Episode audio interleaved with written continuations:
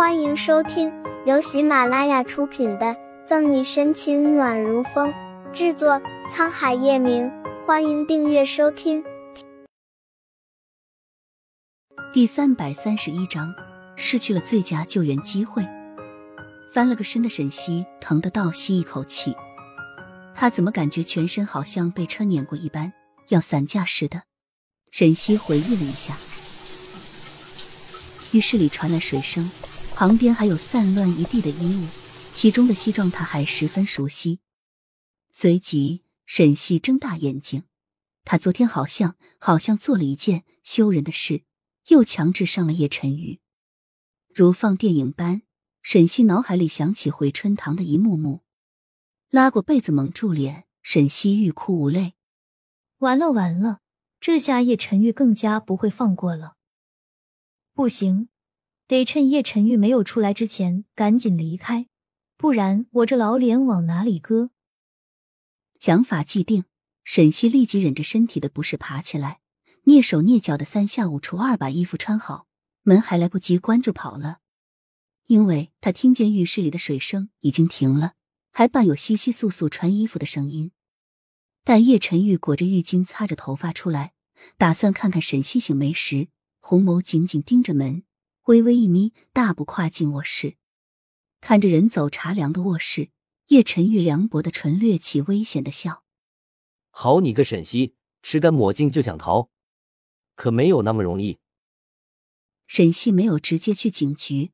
而是先回了盛世庄园洗漱一番，为了不让其他人看见昨天晚上疯狂后留下的印记，沈西特意挑了件高领的毛衣，与这天气倒也符合。时间临近中午，不知道警局情况如何，回春堂那边后来怎么样了？沈西没有打车，自己开了车。事情虽然被压了下来，但很多媒体都发了新闻稿，现在网上全在声讨沈队。听说湖州市唐家还要准备起诉沈队，这关沈队什么事？为了这事，沈队差点把命都搭进去了。你们在说什么呢？沈西刚到办公室门口，就听里面嚷嚷的吵闹声。沈队，你没事吧？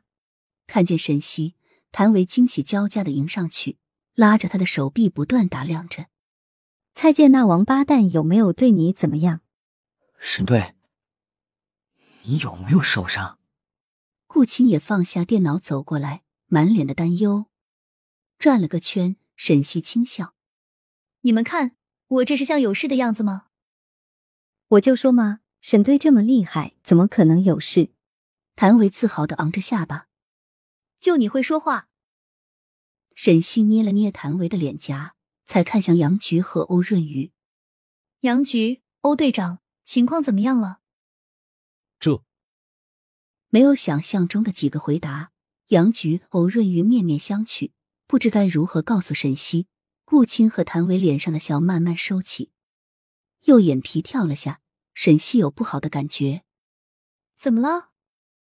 唐燕死了。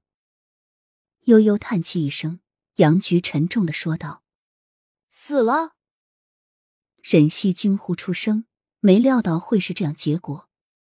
按道理来说，蔡建费尽心思把唐燕从湖州市千里迢迢的骗过来，不可能只是为了杀他这么简单。除非事情绝不是他想象的那么简单。不好了，杨局，外面来了大批记者，说要见沈队。尚且没有问出个所以然，张琪就喘着粗气跑进来，狐疑的望着张琪。沈西眉头皱得更深。记者要见我。怎么回事？就算唐燕死了，那也用不着采访他吧？而且看张琪的模样，阵势还不小。张队，你去解决外面的记者，就说我们会公平、公正、公开的给所有市民一个交代。良久，杨局挥挥手，示意张琪先离开。张琪敬礼答是离开。唐燕死了，目前断定是沈队你判断失误，失去了最佳救援机会。现在网上把舆论都指向了你。清楚杨菊和顾青谈为不知如何说，欧润玉便率先开口。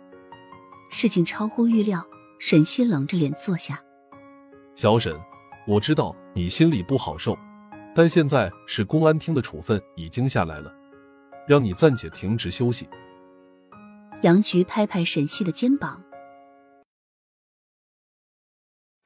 本集结束了，不要走开，精彩马上回来。